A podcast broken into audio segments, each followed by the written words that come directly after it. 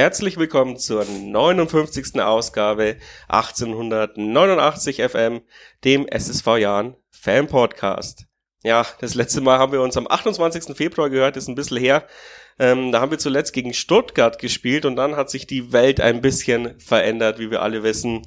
Deswegen haben wir Dresden und Hamburg in dem Podcast nicht äh, behandelt. Sei uns verziehen. Wir werden heute, glaube ich, auch nicht mehr groß drauf eingehen. Jetzt ist so ein bisschen wenig Normalität, komische Normalität eingekommen, äh, eingekehrt, so dass wir zumindest unseren Podcast aufnehmen können, weil vorher war es technisch und auch personell schwierig und deswegen haben wir uns jetzt auch gleich nach dem Sandhausen-Spiel zusammengefunden. Also das ist so die Grundstimmung, damit ihr ungefähr wisst, äh, welche, wie unser Mut ist.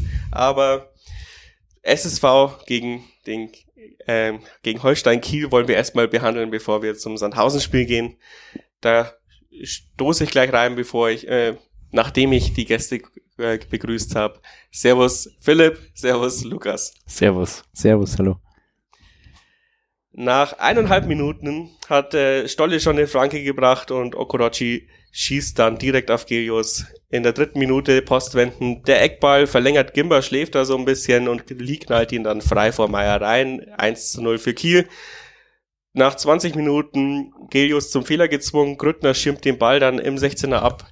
Gefühlt eine Viertelstunde hat er, hält er den Ball, steckt ihn dann zu Olli Hein durch und der äh, knallt dann direkt auf Gelius drauf.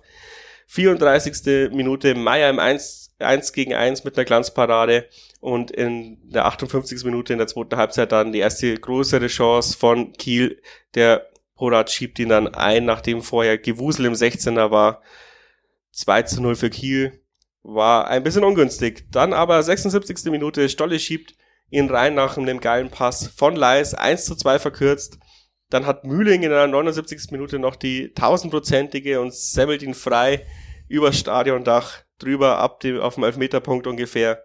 Und dann ähm, Leisi geht in den Zweikampf im 16er rein, wird dann gefoult, kriegt zurecht Elfmeter und Albers pinkelt dann Eiswürfel und knallt ihn links unten rein. 2 zu 2. Mühsam ernährt sich das Eichhörnchen, oder Philipp? Ja, auf jeden Fall. Also wir brauchen noch ein paar Punkte bis zu den 40 Punkten. Und äh, da hilft jeder Punkt. Nach dem Spiel, glaube ich, kann man damit auch sehr zufrieden sein, weil viel Gutes war es jetzt auch nicht, was wir da angeboten haben. Aber es hat am Ende gereicht. Also ich meine, Kiel ist jetzt schon eine Mannschaft, die keinen schlechten Fußball spielt, die aber vor allem auch gut verteidigen konnte die letzten Jahre immer, gegen die wir uns eigentlich immer schwer getan haben. Ich glaube, wir haben fast nie da was geholt oder auch gegen die was geholt, wenn wir hinten lagen. Jetzt lagen wir 2-0 hinten und kommen doch irgendwie zurück. Dann vielleicht auch ein bisschen glücklich mit dem Elfmeter, war aber meiner Meinung nach definitiv ein Elfmeter. Also Leis, ja, geht da zum Ball und der äh, Verteidiger zieht voll durch, sieht ihn nicht und haut ihn halt um. Also da gibt es meiner Meinung nach keine zwei Meinungen. Hat der Videoassistent ja genauso gesehen. Und Albers äh, macht den dann souverän. Es war jetzt sicher kein perfekt geschossener Elfmeter, aber auch kein schlecht geschossener Elfmeter. Also da haben wir deutlich Schlimmeres gesehen, glaube ich, die, diese Saison schon. Das äh, hat auf jeden Fall gereicht. So cool musste auch erstmal sein. Den Punkt immer gerne mit. Zu mehr hätte es auch nicht gereicht im Spiel, muss man jetzt auch sagen. Also es war jetzt keine Glanzleistung. Aber immerhin ein Punkt. Ich glaube, was uns alle beruhigt und imponiert hat, war das wieder zurückkämpfen. Ja was ja vielleicht in der Phase davor gefühlt ein bisschen gefehlt hat, dieses, wir bäumen uns nochmal auf, wo wir 2-1 zurückliegen oder 2-0 zurückliegen und holen dann trotzdem noch einen Punkt. Und mm, ich muss schon sagen, Kiel ist in der Phase, ich bin gespannt, wie sie jetzt diesen Spieltag spielen, aber in der Phase, wie die zurückgekommen sind, ähm, aller Ehren wert, äh, auch wenn man heute wieder das Sandhausen-Spiel sieht, äh, keiner kann den Ball stoppen gefühlt und die Kieler haben das dann noch sind da echt gut aus der Corona-Pause spielerisch ja. gekommen und, und haben offensichtlich nicht nur gejoggt bis zum Abwinken. Die haben wahrscheinlich Geheimtraining unter Wasser gemacht oder irgend sowas. Ja, oder sie da. haben wie, wie bei die Kickers die, die beim Joggen immer den Ball dabei gehabt. Ach so. Das wird sein. Das Geheimtraining. Das, das ist der Schlüssel zum Erfolg. Äh, immer an die Kickers halten. Äh. Ja, so ein bisschen wie beim Kickers sah es auch aus, wenn der Leader äh, quasi unsere Hälfte durchgetrippelt ist, weil der war schon wirklich stark auf der Außenbahn. Wakabayashi! ja. Ja, Spaß beiseite. Ähm, es gab dann vor allem beim 2 zu 0 die Situation, wo wir nicht ganz so gut ausgesehen haben. Der ein oder andere hat auch gesagt, Meier ist der Schuld, da geht er zu früh raus, würde ich nicht sagen. Ähm, um das nochmal äh, anzusprechen.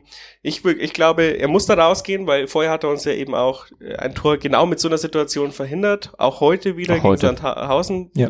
wieder vorgegriffen, aber dann hast du halt eine 50-50 Chance. Wenn er nicht abschließt, rechts stand einer frei und der schiebt dann durch die Hosenträger von Okorochi ein. Und eben jener Okorochi, finde ich, hätte lieber seinen Gegenspieler decken sollen, als dass er auf die Linie läuft. Und das ist ein bisschen symptomatisch, hat man heute auch wieder gesehen, dass unsere ähm, Konterschwäche nicht abgestellt wurde.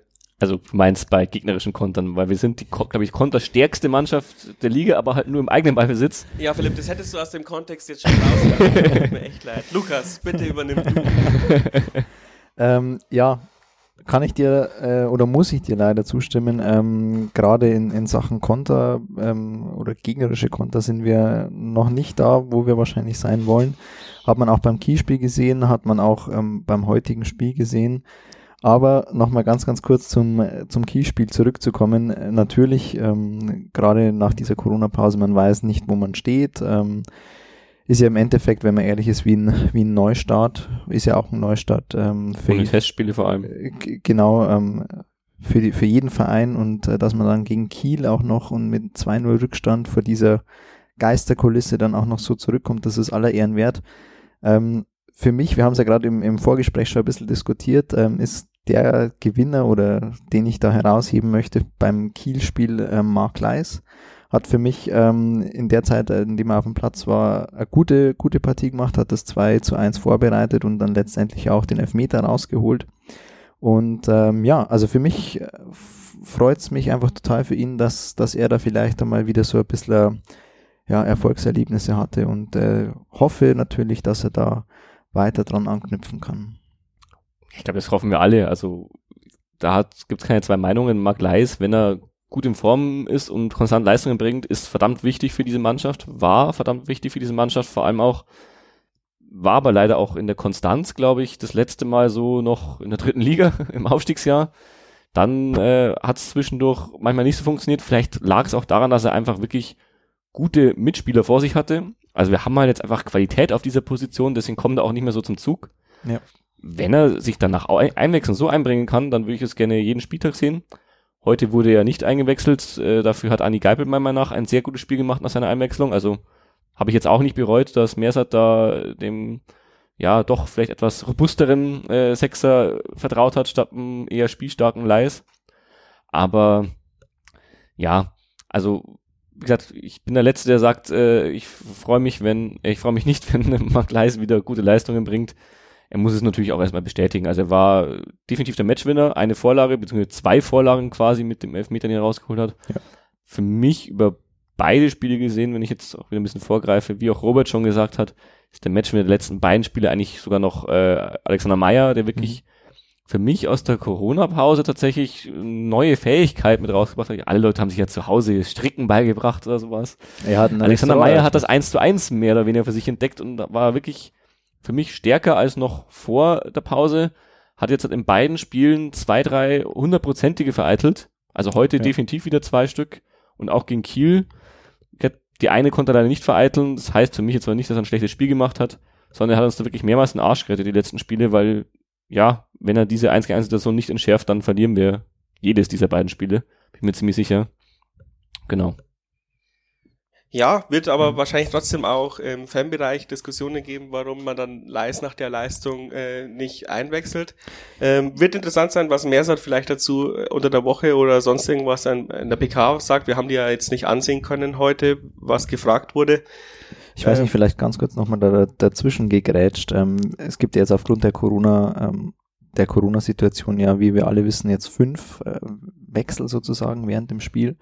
Ähm, vielleicht war das auch sozusagen, oder könnte jetzt halt für Mark Leis sozusagen ein, ja, positiver Effekt sozusagen sein, dass er da Für alle auf der Bank, ja. ja, noch mehr zum Zug kommt. Ich glaube, heute haben wir auch die fünf Wechsel ausgeschöpft, wenn ich mich richtig erinnern kann. Da war Ja. er jetzt nicht dabei. Es wird sicherlich seine Gründe geben, aber ja, vielleicht ist das so eine Möglichkeit oder gerade wie du sagst, für die Einwechselspieler so eine Möglichkeit, sich doch noch mehr zu empfehlen. Man Also- kann es natürlich auch sagen, äh, Mersat hat den Sieg eingewechselt. Äh, Letzte den Woche. Punkt letzte Woche, ja. Ja, den, den, Punkt. ja, den gefühlten. ja, Den gefühlten definitiv. Ja. Es war ja nicht nur, ja doch, es war ja Mark Leis war nicht beim zweiten Tor. Äh, genau, Albers, genau, Albers, der dann Elfmeter gemacht hat, wurde auch eingewechselt letzte Woche, genau, hat zwei Spiele eingewechselt, die mehr oder weniger das Spiel dann den Punkt Und noch gerettet Stolle haben. war ist halt reingekommen, aber gegenüber zum Hamburg-Spiel ist er auch quasi eingewechselt worden. genau, ja. Aber Ja, genau. natürlich ein No-Brainer, die Stolle zu bringen dann nach der Verletzung. Ja, aber ich glaube, dass letzte Woche einfach der wirklich komplette Wechsel, haben wir ganze Doppel-6 ausgewechselt, aber wir haben ja Besuschkow und Gimber rausgenommen für äh, Leisen Gappel, glaube ich, genau wie diese Woche letztendlich daran lag, dass du mit fünf Wechseln viel vorsichtiger bist, was gelb vorbelastete Spieler betrifft. Gerade auf so wichtigen Positionen wie der Sechs und in der Verteidigung, dass du halt erstmal die runternimmst, die vorbelastet sind, wenn du eben adäquaten Ersatz auf der Bank hast. Und dann ist dann, ich glaube, Geipel kam gleichzeitig mit äh, Leis rein letzte Woche auch. Ich glaube, die wurden gleichzeitig eingewechselt. Oder mit nicht viel Abstand. Ja, jeder schaut Fragen, keiner Ja. kann es mir genau bestätigen. Bin ich jetzt auch Äh, überfragt. Ja, fehlt halt nicht, wenn es nicht stimmt. Auf jeden Fall, meine Meinung ist einfach, wenn, also ich sehe es auch so wie der Trainer offenbar, wenn du jemanden hast, der kurz vor Gelb-Rot steht, gerade auf so einer Position, wo du mal dazwischen haben musst, dann nimm ihn runter. Wenn du jetzt halt nicht gerade nur einen 17-Jährigen auf der Bank hast, der noch keine Ahnung vom, ja, professionellen Fußball hat und sich dann gleich eine rote Karte holt, wenn er es erstmal richtig hinlandet. Und das haben wir nicht. Wir haben richtig viel Qualität auf der 6. Deswegen spielt eben ein Mark Leis auch nicht so viel vielleicht aktuell, Ja. weil beide noch vor ihm sind. Definitiv, da bin ich der Meinung, Besuschkow und Gimber machen das eigentlich gut. Heute musste Besuschkow früh raus, weil er halt gelb-rot gefährdet war. Ja. Der eigentlich schon ein bisschen das Herz unseres Offensivspiels manchmal ist, unseres Aufbauspiels. Ich glaube, dass Geipel deswegen gebracht wurde statt Leis diesmal, weil er einfach vielleicht gegen Sandhausen die robustere Wahl ist, die ein bisschen mehr noch dazwischen hauen kann. Und klar, die Entscheidung kannst du diskutieren, warum du da jetzt nicht vielleicht Die den diskutieren wir dann schon, wenn Sandhausen soweit ist. Okay, Ähm, zu deinem du Thema. wolltest Leis gleich diskutieren, deswegen. Ja, klar, aber du diskutierst jetzt schon wieder Sandhausen. Und ähm, fünf Wechsel ist das Thema gerade. Ähm, eine sehr interessante taktische Variation. Und meine Meinung dazu ist, und genau deswegen muss man, glaube ich, jetzt als Fußballverein äh, so blöd, wie es vielleicht aus ziviler Sicht ist, ähm, diese Corona-Maßnahmen wirklich sehr ernst nehmen, weil es ein Wettbewerbsvorteil für dich ist, wenn sich keiner von deiner Mannschaft eben Ja. dann äh, Ja. ansteckt Ja, genau. weil du dann eben fünf geile Spieler auf der Bank hast und, und die Option wurde ja auch ähm, äh, gemacht, falls sich jemand mit Corona äh, ähm, infiziert, dass man eben die Bank breiter streuen kann, aber auch natürlich wegen den jetzt vermehrten englischen Ja. Wochen, auf die wir noch kommen, aber es hat so eine, äh, ja, damit es keine Ausreden gibt, bloß Ja, weil ja. einer ist jetzt krank und deswegen äh, äh, gehe ich in Quarantäne oder so. Ist auch nur vorübergehend. Also die ist jetzt nicht dauerhaft, glaube ich, diese fünf Ich Wechsel könnte sind mir erstmal echt nur vorstellen, dass alle sagen dann am Ende, Ich- das war eigentlich ziemlich geil, lass uns doch das fünf Wechsel beibehalten. Ich Und es stört ja auch nicht, wenn es nur drei Wechselvorgänge sind, aber fünf Leute werden gewechselt. Ich wollte es auch gerade sagen, also ich ähm, natürlich hoffen wir, dass diese Corona-Sache irgendwann bald möglichst vorbei ist, aber die, also ich kann mich mit diesen fünf Wechseln echt anfreunden. Das ist einfach eine gewisse Schnelligkeit auch drin, eine gewisse, ja klar, wenn ich zwei äh, Mann mehr bringen kann, die noch frischer sind, dann äh, geht das Tempo vielleicht auch noch höher ähm, in die in die höheren Spielminuten. Das ist natürlich schon schön, also ganz klar. Und du hast natürlich auch äh, gerade als, als Einwechselspieler, wie wir schon besprochen haben, eine Perspektive, dass du am Wochenende vielleicht doch noch spielen kannst. Ähm, also finde ich super, muss ich ehrlich sagen. die Trainer und Sportdirektoren freut's, weil die Trainer haben einfach mehr taktische Möglichkeiten noch zu reagieren und die Sportdirektoren können, ja, die, die Spieler sind zufriedener, wenn sie mal noch zehn Minuten spielen können. Ist einfach so. Ja, du sonst gibst ja kannst du nur drei Geld für deinen riesen Kader aus und kannst immer nur 14 Leute. Am Ende musst du aber auch mehr Prämien zahlen. Weil Ja. die haben ja eine Auflaufprämie und sobald du eingewechselt bist, bekommst du eine Prämie. Genau, weil es nicht vorgesehen ist. Aber wenn Ja. es natürlich in dem System irgendwann mal vorgesehen ist, fünf Wechseln, passt Ja. du die Prämien ja dahingehend dann natürlich auch aus. Aber Natürlich. jetzt im Moment, äh, ding, ding, ding. Nein, aber bei uns in, beim Jahr zum Beispiel verzichten ja auch die Mannschaft auf äh, Gehalt und auf Prämien. Ja. Ich glaube, bei uns wird sich jetzt bilanziell nicht äh, durchsetzen. Aber wenn wir schon bei Corona sind, äh, ich muss diese Feeling-Frage stellen, tut mir leid. Wie habt ihr diesen ersten Spieltag nach äh, Corona erlebt? Furchtbar. Also ich muss ja tatsächlich gestehen und es gibt Leute, die in meinem Bekanntenkreis, die werden das nicht verstehen, aber ich habe nicht nur den Jahren geschaut, sondern ich habe mir tatsächlich ein entsprechendes Abo geholt und habe sehr viel Fußball geschaut letztes Wochenende und es war echt nicht schön. Also es geht jetzt gar nicht um das Jahrenspiel, es war einfach, es war jetzt nicht so Fußball, wie ich es gewohnt bin. Klar, ein Jahrenheimspiel, glaube ich, habe ich noch gar nicht in einem neuen Stadion am Fernsehen gesehen. Also entweder war ich da oder ich war halt irgendwie aus wichtigem Grund verhindert. Und das ist schon mal widerstrebend, da das Stadion aus der Perspektive zu sehen. Aber dann vor allem halt ohne Zuschauer auf den Rängen auch so ein bisschen diese, ja, es war einfach ein anderes Feeling. Also auch das Revierderby habe ich zum Beispiel geschaut, das, das war guter Fußball verglichen mit dem Jahr gegen Kielspiel. Das war jetzt nicht ganz so der Leckerbissen vielleicht spielerisch. Aber auch dieses Revierderby zum Beispiel war für mich, da hat irgendwie was gefehlt. Also ich schaue schon viel Fußball normalerweise auch, äh, auch aus anderen Ligen, wo man immer sagt, da ist keine Stimmung, so wie in England oder so. Was ja so gesehen auch Quatsch ist, verglichen mit jetzt halt Geisterspielen ist das doch nochmal was anderes. Aber auch das ist kein Vergleich. Also du hast einfach da 20 Mann die kicken, das ist wie ein Testspiel. Also wirklich wie ein Testspiel, äh, wo halt jeden Ruf der Trainer hörst. Ich glaube, die Kommentatoren finden es teilweise ziemlich lustig oder die Moderatoren bei den Sendern sagen das zumindest ziemlich oft, dass sie halt diese Anweisungen verstehen und dann besser nachfragen die können. ja sowieso immer von irgendwo zu Hause aus, wenn es nicht gerade das Topspiel ist.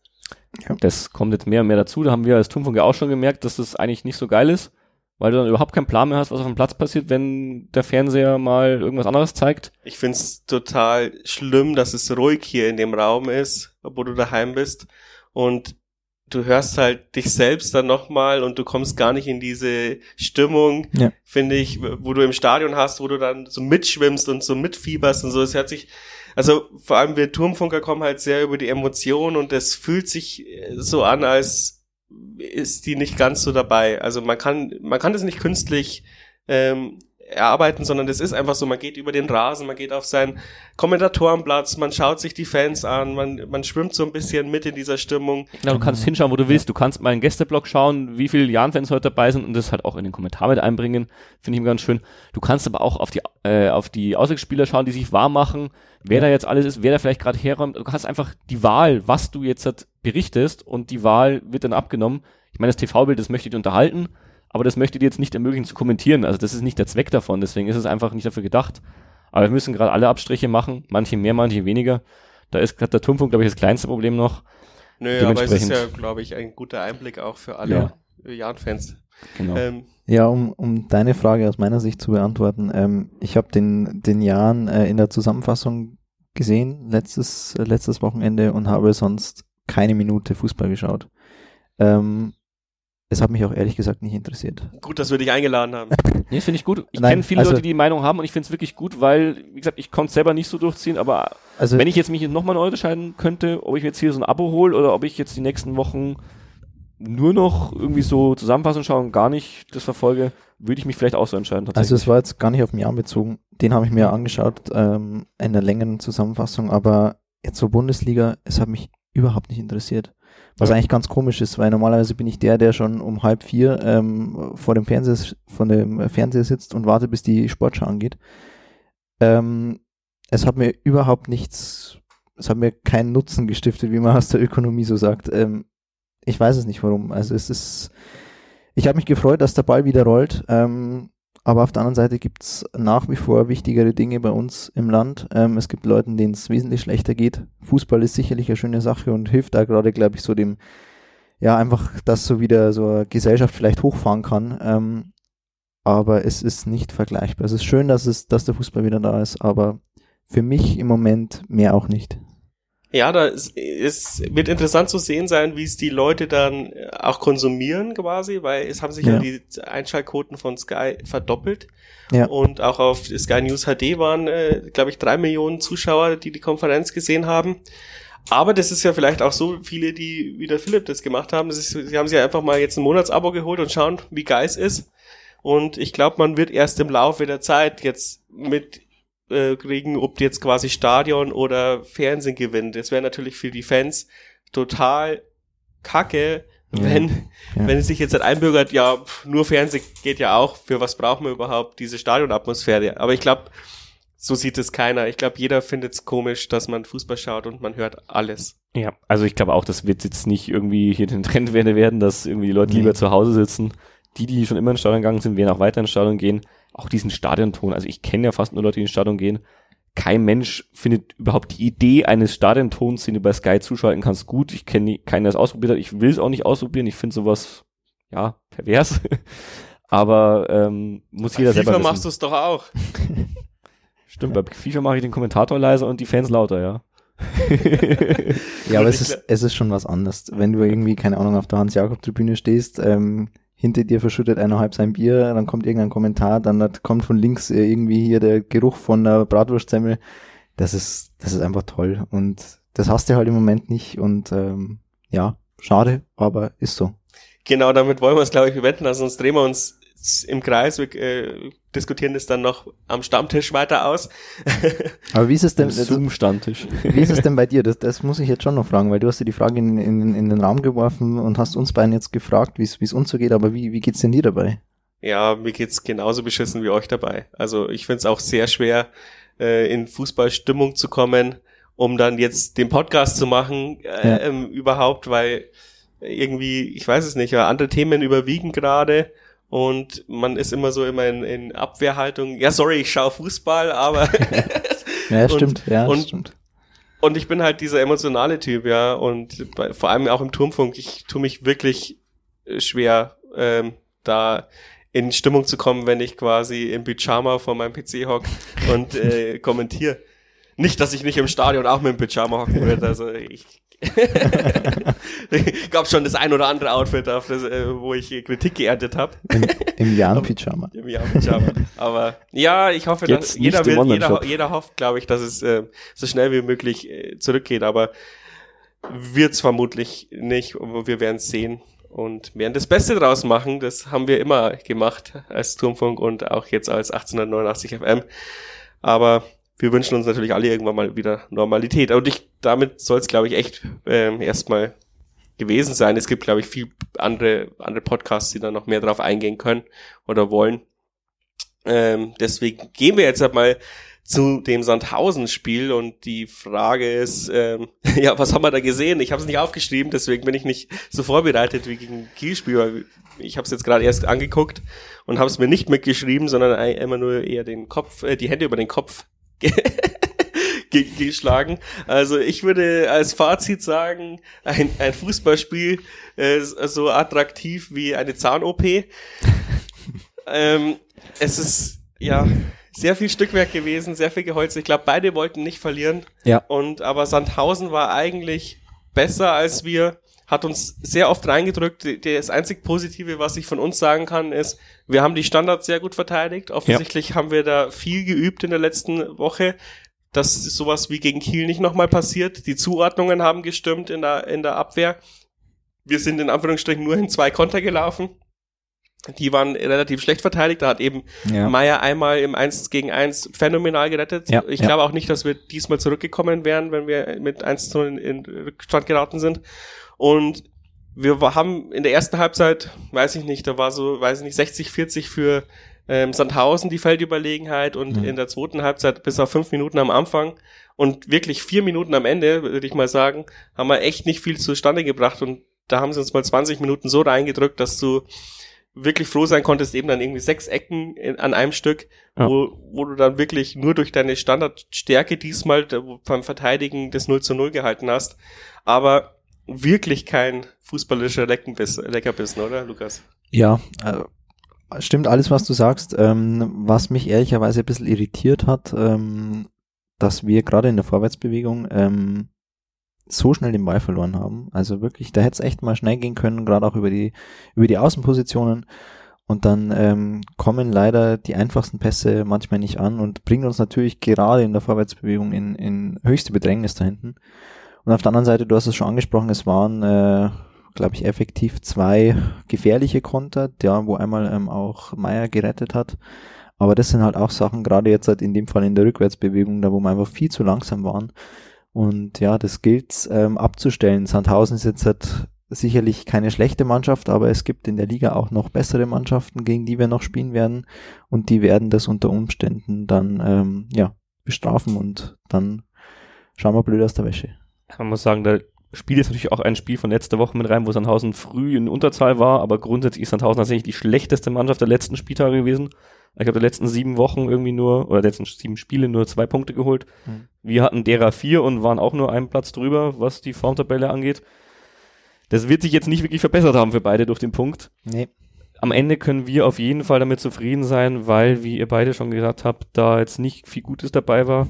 Ich habe es ja kommentiert, äh, ich habe es noch ein bisschen im Kopf. Es war tatsächlich die ersten paar Minuten war ein ziemlich offener Schlagabtausch. Da gab es eine richtig gute Chance für die Janelf.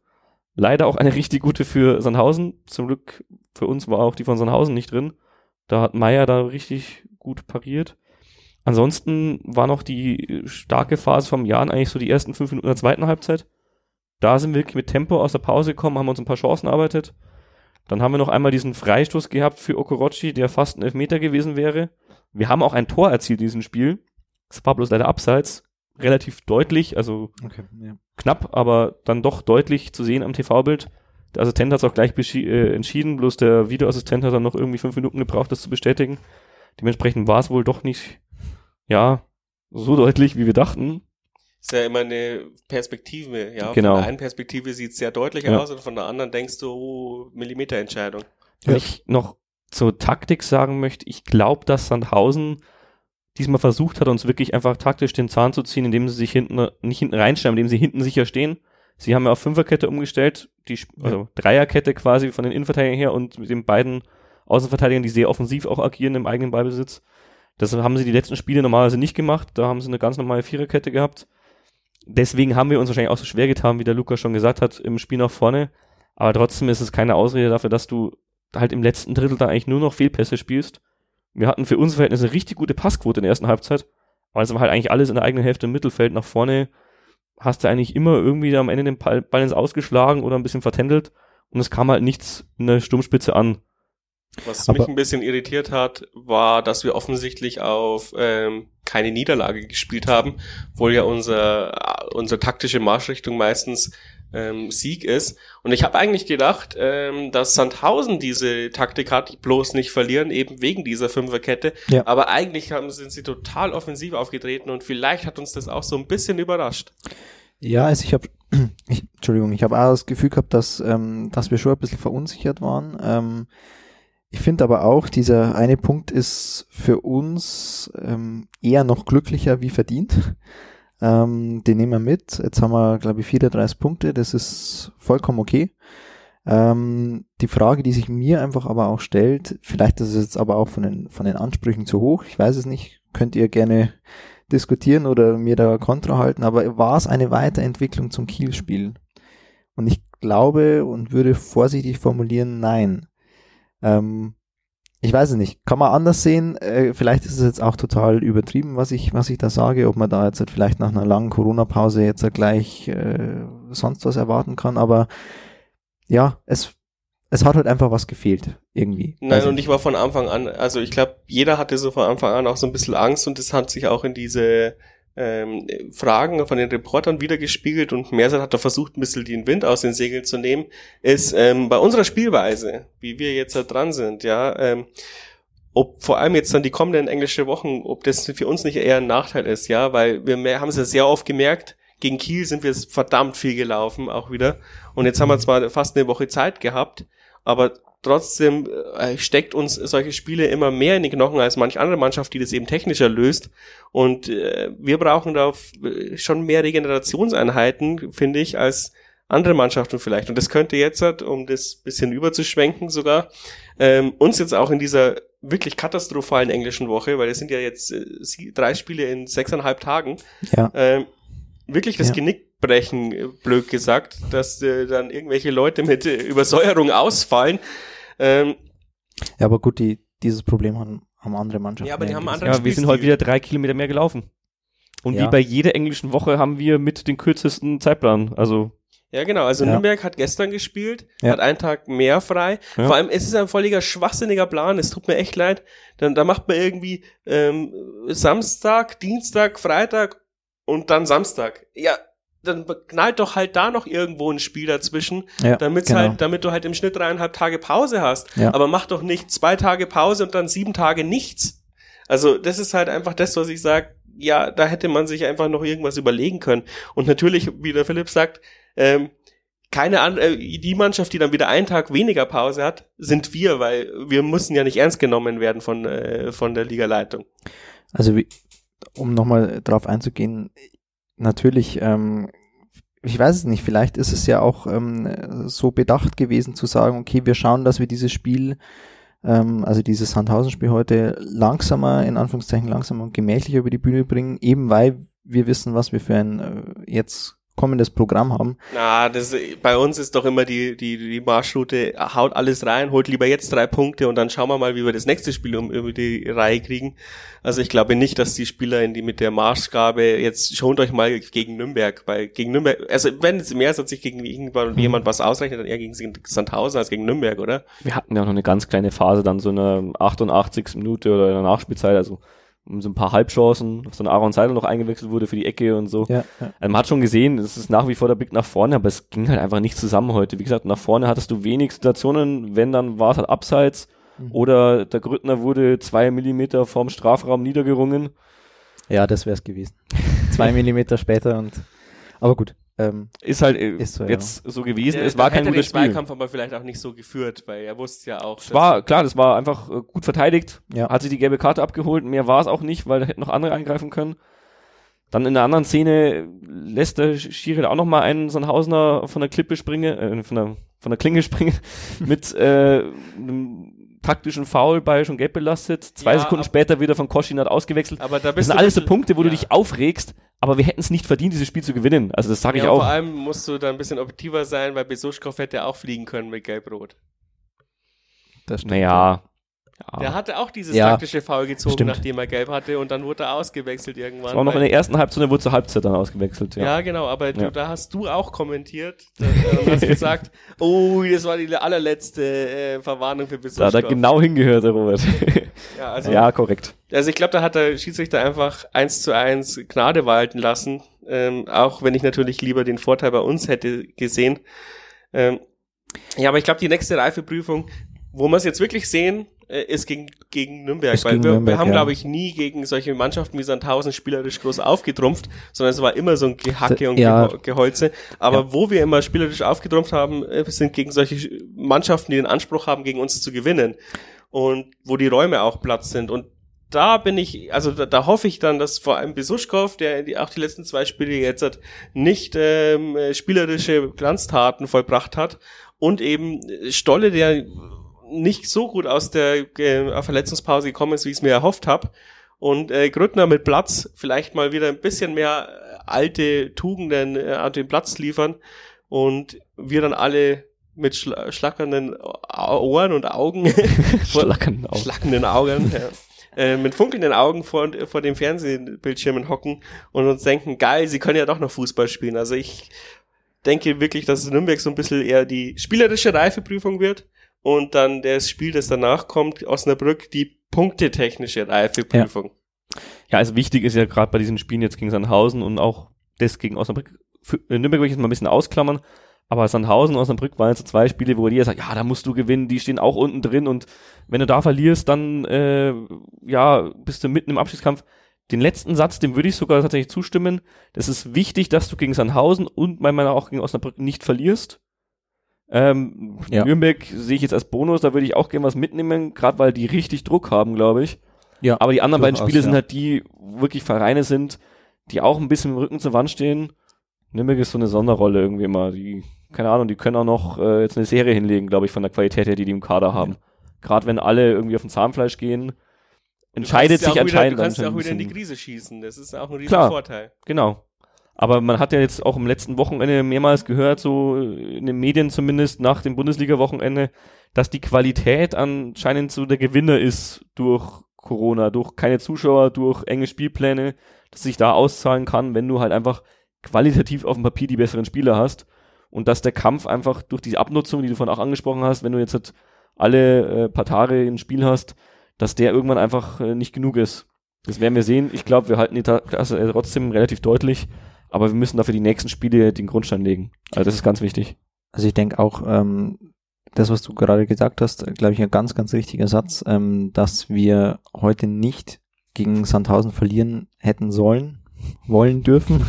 Vollkommen richtig. Ähm, das relativiert auch in einer gewissen Art und Weise meine, meine Kritik oder meine Bedenken beim, für das heutige Spiel, die ich gerade vorhin gesagt habe. Ähm, ja, und wie du, wie du auch sagst, Robert, ähm, sicherlich wird Nürnberg die, die Reifeprüfung, sagen wir, sagen wir es vielleicht mal charakterlich, weiß nicht, ob man das so sagen kann, äh, sein und Osnabrück dann punktetechnisch. Und ich glaube aber durchaus, dass wir da ähm, was holen können. Also auf jeden Fall. Ja, Jan-typisch natürlich gegen Nürnberg gewinnen und gegen Osnabrück dann auf den Sack kriegen. Und so. Aber, aber ich meine, ich habe es ja vorhin auch gesagt, ähm, ähm, im Privaten, eigentlich kann man froh sein, nicht Osnabrück-Fan zu sein. Die sind heute 2-1 in Führung gegangen und verlieren Ja. dann 4-2. ja. Ähm, da hätte ich jetzt den Podcast hören wollen, wenn uns das passiert wäre. Ja, also es ist, äh, ja, es ist einfach. Wir sind nicht die Einzigen, die diese Probleme haben. Wir haben das, schon muss lange man kein- immer, das muss man immer mal wieder noch in Relation sehen, ja. Es gibt da auch noch schlechtere Mannschaften als ja, uns. also Sie ist positiv, wir haben schon lange keine Führung mehr verspielt. also im Aber wir Verhältnis. haben auch schon lange kein Eckballtor mehr geschossen, auch sehr positiv. Also im, im äh, Verhältnis, glaube ich, geht's uns, geht's uns schon gut. Also ich- ja, wir nörgeln auf, auf hohem Niveau, das, äh, das glaube ich stimmt schon. naja, ja, Abstiegs- Niveau nicht, aber wir nörgeln. Die Punkt. Abstiegsgefahr ist halt einfach noch gegeben. Wir haben keine 40 Punkte und Ja. so lange ist man immer bedroht. Und für Aber- mich persönlich ist tatsächlich so, also ich kann das Genörgel auch, dass man so um den Jahren rumhört, teilweise verstehen, weil ich habe während dieser ganzen Corona-Pause auch mal mit der Bälle geschaut und habe hab mir gedacht, oh, das ist gar nicht mal so deutlich, wie ich dachte, weil vor Corona war ich relativ entspannt und dachte, ja gut, die Saison, ganz ehrlich, da werden wir keine großen äh, Sprünge mehr tun. Also nach oben schauen sowieso nicht, macht der Jane eigentlich auch nicht, braucht man auch nicht. Aber eigentlich sind wir da relativ lässig durch, haben zwischendurch eine gute Phase gehabt, haben unsere Punkte gesammelt. Dann holst du noch ein paar hier, ein paar da und dann ist die Saison gelaufen. Und Die werden wir aber auch holen. Also wir werden. Glaube ich auch, aber jetzt hat- Punkte hast du zwei ja. Punkte geholt aus zwei Spielen, das ist so ein bisschen das Minimum vielleicht. So, auf lange Sicht ist es zu wenig, glaube ich. Deswegen verstehe ich das, wenn da so ein bisschen die Bedenken kommen. Aber andererseits musst du auch sagen, Kiel war eine gute Mannschaft, habt ihr ja selber auch gesagt. Ja. Sandhausen hast du verhindert, dass ein direkter Konkurrent Punkte auf dich gut macht. Ja. Man muss es immer positiv sehen. Ja, stimmt. Und wenn du dich jetzt die nächsten Spiele ein bisschen steigerst, dann ist da auch alles weiterhin drin, dass du die Saison easy peasy auslaufen lässt. Wenn du jetzt Ja. zwei Spiele verlierst, dann brennt der Baum. Also medial zumindest und im Umfeld. Ja, es kommt immer darauf an, wie die anderen spielen. Also letzter Spieltag war halt bitter, weil jeder, der hinten drin war, gewonnen hat. Ja. und du bist irgendwie mit sieben Punkte Vorsprung in die äh, in Ding und hattest dann nur noch fünf Punkte Vorsprung, oh, oh, weil jeder da hinten gewonnen hat. Gestern hat aber zumindest Wiesbaden verloren. Wenn jetzt der KSC noch verliert, dann dann war das wieder so ein Ausgleichsspieltag zu dem bitteren letzten Spieltag. Ja. Und dann hast du wieder deine sechs Punkte, wenn es mich nicht alles täuscht. Ähm, und ich glaube, das ist aber auch ein wichtiger Fakt und äh, da, wie viel Abstand nach hinten ist. Und wir sind jetzt immer noch auf Platz neun, glaube ich. Es sind noch nicht alle Spiele gespielt. Ja. Ähm, ja, also da muss man die Kirche dann auch im Dorf lassen. Und wir hatten ja wirklich diese unfassbar schwierige Phase mit Ja. HSV, Stuttgart, Dresden. Stimmt, ja. Ähm, also nominell viel krassere Mannschaften als wir. Dieses Jahr sind wir Performer auch nicht so gut gegen die oberen Tabellen, weil äh, äh, also letztes Jahr haben wir unsere Punkte gegen die besseren Mannschaften geholt. Ja. Dieses Jahr holen wir unsere Punkte eher äh, gegen Mannschaften auf unserer Augenhöhe, sage ich mal. Es ist und- vielleicht so eine norm- normale, in Anführungszeichen, spielerisch normale Saison. Von Sandhausen jetzt mal abgesehen, hast du aktuell irgendwie auch, vor allem vor der Corona-Pause, immer die Gegner dann gehabt, wo sie gerade gut drauf waren. Also gerade der HSV, der hat dann wirklich mal ein paar Spiele in Folge hingebracht, die spielen jetzt doch eine bessere Saison als letztes Jahr. Dann Dresden hat irgendwie den Bock umgestoßen, die, da können wir fast froh sein, dass wir die da noch hatten und nicht jetzt, jetzt erst, wo sie wahrscheinlich nochmal richtig Gas geben werden, wenn sie wieder dürfen. Kann ich mir schon vorstellen, dass sie noch ein paar Punkte machen. Und auch Kiel jetzt, die wirklich, du hast es glaube ich schon erwähnt, äh, die richtig guten Fußball spielen und die, ja, glaube ich, da noch ein paar Sprünge tun werden in der Tabelle die nächsten Wochen. Ja, also wir können, Sandhausen ist die Ausnahme. also Gott sei Dank haben wir so viele Punkte gehamstert mit der aktuellen Leistung. Wäre es natürlich schwierig gewesen, wenn du jetzt halt noch irgendwie Punkte aufholen hättest, bist also wenn du jetzt irgendwie Platz 17 oder so wärst und müsstest Ja, jetzt noch ja. oben nach oben schauen. Aber gut, dass wir eben so viel in Vorleistung gegangen sind und jetzt müssen wir halt schauen, ob und wie wir den Schalter umlegen, glaube ich. Das ist das größte Problem. Aber wir haben jetzt ja zumindest ein machbares Restprogramm von Nürnberg Auf jeden und, Fall. und Aue mal abgesehen. Aue halt, weil es uns nie liegt und Nürnberg, weil es so eine Wundertüte ist. Aber es könnte wirklich ein viel schlechteres Restprogramm Du hast geben. gegen Bielefeld, Stuttgart und Hamburg schon gespielt in der Rückrunde. Du hast jetzt wirklich die direkten Gegner. Man muss es auch sagen, das sind die, die, gegen die wir uns meistens schwerer getan haben, als gegen diese nominellen Erstligisten oder Aufstiegskandidaten. Aber auch das war ja diese Saison anders. Also haben wir ja auch gegen den einen oder anderen da oben drin echt nicht gut ausgesehen, weil die einfach die Qualität auf den Platz gebracht haben, wie Stuttgart zum Beispiel. Und dann werden wir jetzt mal sehen, die nächsten Wochen, Darmstadt gewinnt zwar gerade alles wieder, aber tendenziell liegt uns das Spiel von Darmstadt ganz gut. Also da haben wir jetzt noch nie so schlecht ausgesehen mit der aktuellen, mit dem aktuellen Kader, sagt man es mal so, Ja, oder mit ja. dem mit dem Grundgerüst dieses Kaders. Ähm, da will ich jetzt auch gar nicht so weit vorgreifen. Es ist in drei Spielen, aber vorher werden wir uns im Podcast wahrscheinlich nicht mehr hören. Ähm, wenn wir jetzt nicht mehr großartig was zum Meckern haben, dann würde ich wieder fragen, was glaubt ihr, wie viele Punkte aus den nächsten drei Spiele? Also ich habe es ja quasi schon angedeutet vorhin oder mehr oder weniger schon ausgesprochen. Nürnberg ist für mich ein Bonusspiel, da rechne ich einfach mal mit einem Punkt. Osnabrück muss für mich ein Sieg her und glaube ich, das kriegen wir auch hin. Wie gesagt, die sind auch nicht so stabil. Du hast es auch gesagt, haben ein bisschen, ja, äh, einstecken müssen nach eigener Führung. Das ist eigentlich genau das, was wir können. Wenn wir hinten liegen, dann Moral zeigen und ein Spiel drehen. Das würde ich gerne am Freitag auch sehen, meinetwegen auch ohne Rückstand. Und Darmstadt, ja, würde ich jetzt mal vorsichtig mit dem Punkt schätzen, dann wären wir bei fünf Punkten und sind schon fast über den magischen 40 Punkten drüber. Also darf man auch nicht vergessen, so viel braucht's nicht mehr. Ja. Vor allem, weil alles, fast alles direkte Konkurrenten sind da unten. Dementsprechend wäre ich mit fünf Punkten sehr zufrieden aus den drei Spielen. Dann haben wir auf einmal keine Sieglos-Serie mehr, sondern eine ungeschlagen Serie. Dann, dann, dann äh, ist die Welt schon wieder anders. Ja. Lukas? Ähm, ich muss am Brownie fast recht geben. Ich bin nicht ganz so optimistisch. Ähm, ich glaube, dass wir gegen Nürnberg gewinnen, weil ich einfach davon ausgehe, dass Nürnberg im Moment so, ähm, ja, einfach so große Probleme hat. Ähm, da läuft es halt einfach zurzeit nicht und ich glaube und hoffe, dass ähm, es auch nicht gegen uns da den Turnaround geben wird. Also drei Punkte hoffe ich, denke ich, gegen Nürnberg.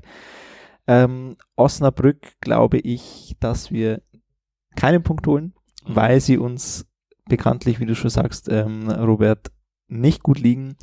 Und Darmstadt ähm, rechne ich mit einem Punkt. Also vier Punkte, dann wären wir, glaube ich, ja, noch nicht ganz bei die 40, aber Mit fünf auch nicht. Was haben wir, ich weiß gar nicht, haben wir 34. Sechs braucht man noch, sechs 34 braucht man kann noch, um die 40, aber besser wären natürlich 41 oder 42 Punkte, weil mit 40 kannst du schon noch auf die Relegation.